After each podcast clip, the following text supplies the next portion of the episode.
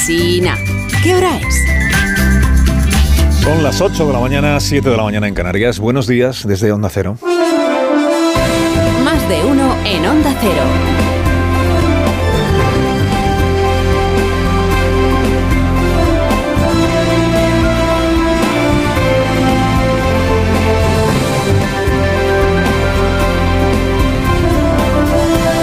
¿Qué tal? ¿Cómo están? Bienvenidos a una nueva mañana de radio. Iniciamos el 14 de noviembre del año 2023. Cuando Maciel ganó el Festival de Eurovisión con el La La La, el ministro de Información y Turismo, que era Manuel Fraga, decidió elevar aquello a la categoría de acontecimiento histórico que trascendiera la simple competición festivalera y por eso proclamó Fraga, dijo, solo los enemigos de nuestra paz pretenderán circunscribir este triunfo de la España eterna al mundo de la canción ligera. Pudo haber dicho sobriamente el ministro Felicidades Maciel, pero le pudo la pulsión de convertir el premio en la victoria del régimen sobre las decadentes democracias liberales.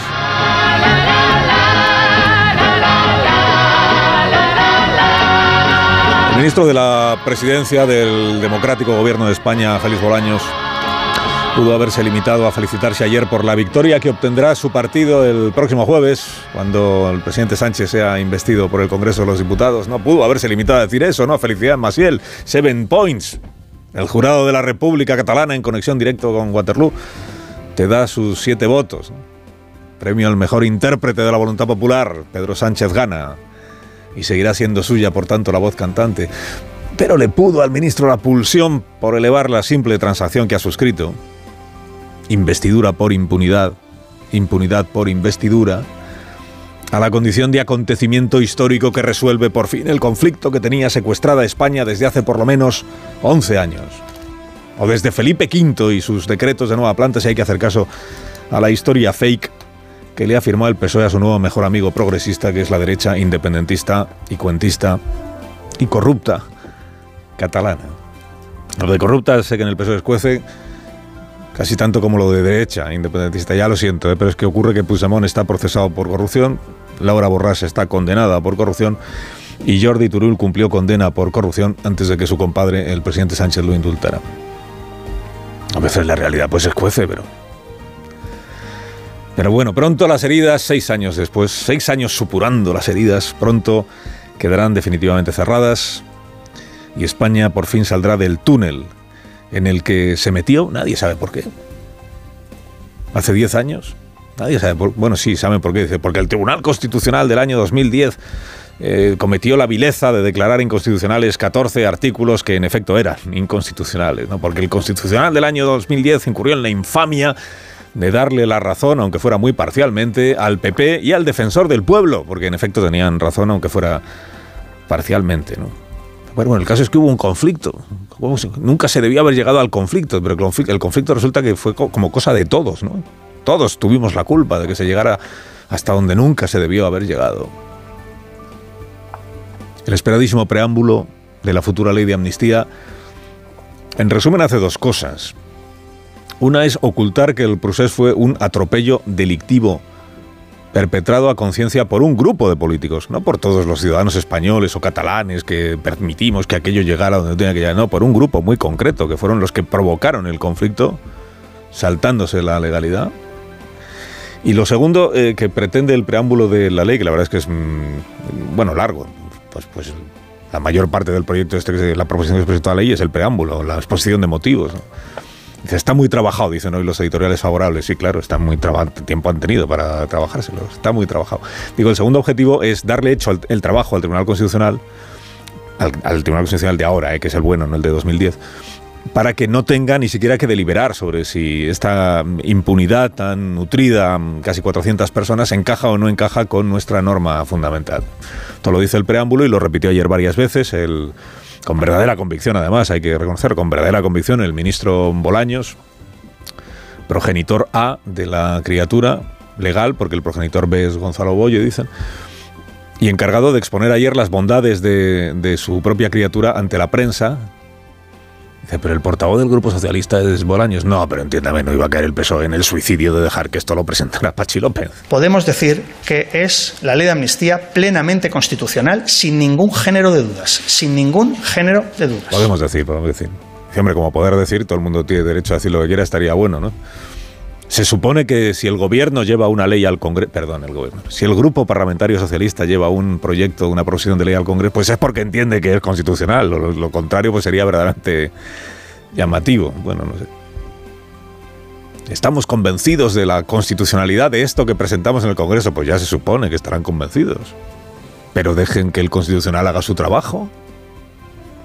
En el caso de que alguien recurra, pero si lo viene diciendo además el gobierno desde hace tres meses, como recurrirán seguro los de las derechas la ley que vamos a presentar, pues quien decidirá si es constitucional o no es el Tribunal Constitucional. Tanto insistir ahora, es, es impecable, impecablemente constitucional. No hay ninguna duda posible de que es constitucional. Ojo, a ver si va a parecer que se le está diciendo al tribunal lo que ya tiene que concluir. No vaya a parecer que el texto ha sido ya consultado con magistrados del Tribunal Constitucional. Es que escuchando ayer al ministro Bolaños y la convicción con la que hablaba, es imposible no evocar a aquel Rodríguez Zapatero del año 6 que al aprobarse el estatut declaró impecablemente constitucional el texto que él mismo había alumbrado, con acento en la O, constitucional. Es que no había duda alguna de que el, estatuto era constitucional. Porque además había pasado por el Congreso, que se había encargado de, de, bordar la constitucionalidad. Y luego pasó lo que pasó. Y ahora va a pasar lo mismo. Raro sería, la verdad, que un tribunal constitucional tumbara una ley de amnistía. Raro sería. Ahora, lástima que el brillante equipo de juristas e ingenieros del Palacio de la Moncloa no hubiera reparado en lo absolutamente constitucional y perfectamente posible y además absolutamente sanadora que es una amnistía, que no hubieran reparado en ello hasta el 24 de julio. Tú fíjate, el, podríamos haber resuelto el conflicto hace años. Lástima que el ministro Bolaños proclamara hasta el 24 de julio con la misma convicción con la que ahora proclama que la amnistía es deseable y constitucional, proclamara todo lo contrario, que era ilegal y e inconveniente. E inconveniente. Podíamos haber resuelto el conflicto hace años. Lástima que en el, mes de julio, en campaña electoral, aún celebrara el ministro que la justicia europea le negara la inmunidad parlamentaria a Puigdemont porque así podría ser juzgado en España, que era la condición necesaria, nos decían entonces, para pasar página. Y nos lo decían con la misma convicción, con lo que ahora dicen justo lo, o sea, con la misma convicción con la que se celebraba que Europa le negara la inmunidad a Puigdemont, se celebra ahora que el PSOE le afirme la impunidad a Puigdemont. Y así todo. Y así todos los días. Y así con todos los asuntos que quepa imaginar. A estas alturas de nuestras vidas, no cabe albergar duda, sin ninguna duda, de que el partido que ayer cantó la necesidad imperiosa que España tiene de dejar impune a Puigdemont, habría cantado la necesidad irrenunciable de que Puigdemont pagara por lo que hizo si esa hubiera sido la condición para que Sánchez el jefe, siguiera en la Moncloa. Si esa hubiera sido la condición, condición, repitamos esta palabra, condición, porque eso es esta proposición de ley que ayer se presentó, proposición interesada y oportunista. Esta es la condición para. Esta medida es una condición para que pueda haber un gobierno de progreso y para evitar un gobierno de la derecha y la ultraderecha del Partido Popular y Vox que perdieron las elecciones el pasado 23 de julio. Pues eso es. Pues eso es. Felicidades, Masiel, porque la investidura está conseguida. El gobierno vuelve a ser del presidente. Claro, ocurre con la convicción con que se exponen pretendidos argumentos lo mismo que ocurre con el crédito de las promesas que se van haciendo. Que a base de decir con la misma determinación una cosa y su contraria, la contundencia deja de ser relevante para convertirse poco menos que en parodia. Es una norma para hacer mejor España y mejor la convivencia en nuestro país. Será muy hermoso el día en el que el presidente o algunos de sus portavoces expliquen en qué va a notar un español de Jaén, de Calatayud, de Granollers, cómo mejora de repente su vida y, su convivencia el, día que Puigdemont regrese a nuestro país ya impune, ¿no? exonerado de pagar por lo que. O sea, cómo ver, verá mejorada su vida un ciudadano cualquiera, gracias a que el Tsunami Democratic ya no tenga que enfrentarse a un juicio. ¿Cómo se sentirá, se sentirá más igual y más libre un, un ciudadano cualquiera al quedar borrado el proceso, borrado penalmente, ¿eh? que no de la memoria colectiva? O sea, saldrá usted de su casa el día que entre en vigor esta ley de amnistía, créame, y usted va a notar que respira mejor. Que va a notar que se siente distinto. Se va a cruzar con personas como usted, bien humoradas, cordiales. Trabajará con más ilusión ese día. Mirará su futuro con verdadera esperanza y de pronto usted se preguntará, ¿pero por qué hoy me siento tan bien? Pues porque Puigdemont ya no será juzgado. Disfrute de la expectativa. Bueno, volvamos a la realidad para admitir que el único problema político al que de verdad ha dado solución el, PSOE es el que tenía el PSOE por haberse quedado corto de escaños en julio. El problema político que estaba enquistado era la continuidad del PSOE en el gobierno porque con sus socios habituales no alcanzaba ni para empatar con Feijó. Y el problema político que se ha resuelto, pues se ha resuelto así, exonerando a más de 300 personas de la responsabilidad penal que habían tenido que afrontar si el PSOE hubiera tenido más votantes de los que ha tenido. Y el resto es una construcción apresurada de un argumentario que lave la mala conciencia de quienes aún anteponen los principios a la precariedad aritmética, o sea, a la virtud, a la necesidad. El gobierno llamó ayer amplio consenso, esta, esta ley va a salir adelante con amplio consenso, a tener 172 diputados en contra de la ley, 178 a favor, amplio consenso, a tener 148 senadores en contra de esta ley, de los, de los 266 que hay, o sea, mayoría absoluta de los senadores, tiene al Senado en contra de esta ley, amplio consenso, y a tener 13 gobiernos autonómicos, 13 de los 17 que hay, incluyo al de Castilla-La Mancha, en contra de esta amnistía. Llamarle consenso a eso es devaluar a conciencia el significado de la palabra consenso. Llamarle amplio consenso ya es la broma absoluta. Hemos explicado esta mañana que esta ley incluye, proposición de ley, incluye un parrafito que pretende maniatar a jueces y tribunales para que no puedan demorar el aborto de las causas judiciales.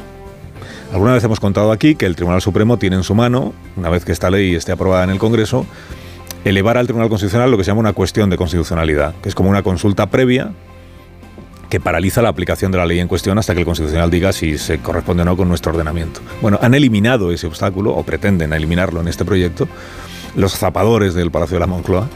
Porque el texto dice que una vez aprobada la ley, las causas tienen que, quedar cerradas todas ellas en el plazo máximo de dos meses. Y que incluso si el tribunal o el juez correspondiente presenta esa cuestión, esa consulta, todas las medidas cautelares sobre los afectados tienen que levantarse. En la práctica, que en cuanto entre en vigor la amnistía, a los jueces no les quede otro camino que liberar de cualquier medida cautelar a los imputados de manera inmediata. Cuestión de constitucionalidad con lo que sea, pero liberar de las medidas cautelares.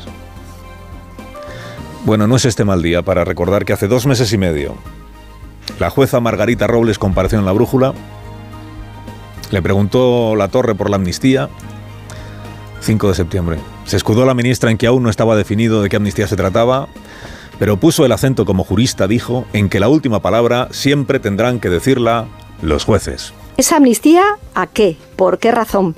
Va a ser una amnistía, porque la amnistía, todo el mundo sabemos lo que supone la amnistía cuando ya hay unos procedimientos judiciales en marcha. Cualquier pronunciamiento que implique una extinción de la responsabilidad penal exige un pronunciamiento final de los jueces. La ley de amnistía en el año 77 obligó a que los jueces, en cada caso concreto, vieran si el caso que ellos estaban enjuiciando era objeto o no de la ley de amnistía. Eso no es 77, ministra. Jueza ministra. En lo de ahora ya se ve lo que se busca, ¿no? El empeño de quien ha hecho esta nueva ley o proposición de ley es que el margen que les quede a los jueces sea ninguno. Ninguno.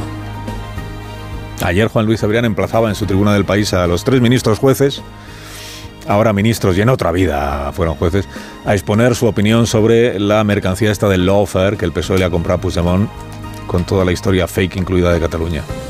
Bueno, hagamos una apuesta. El día que los jueces ministros recuperen el don del habla, será para subrayar que el lawfare no aparece en la ley de amnistía y que todo lo que sí aparece les parece de maravilla. Es, desde luego, para nosotros un motivo de orgullo. Desde el Grupo Socialista les mostramos nuestra satisfacción. Más de uno. Onda Cero. Carlos Alsina.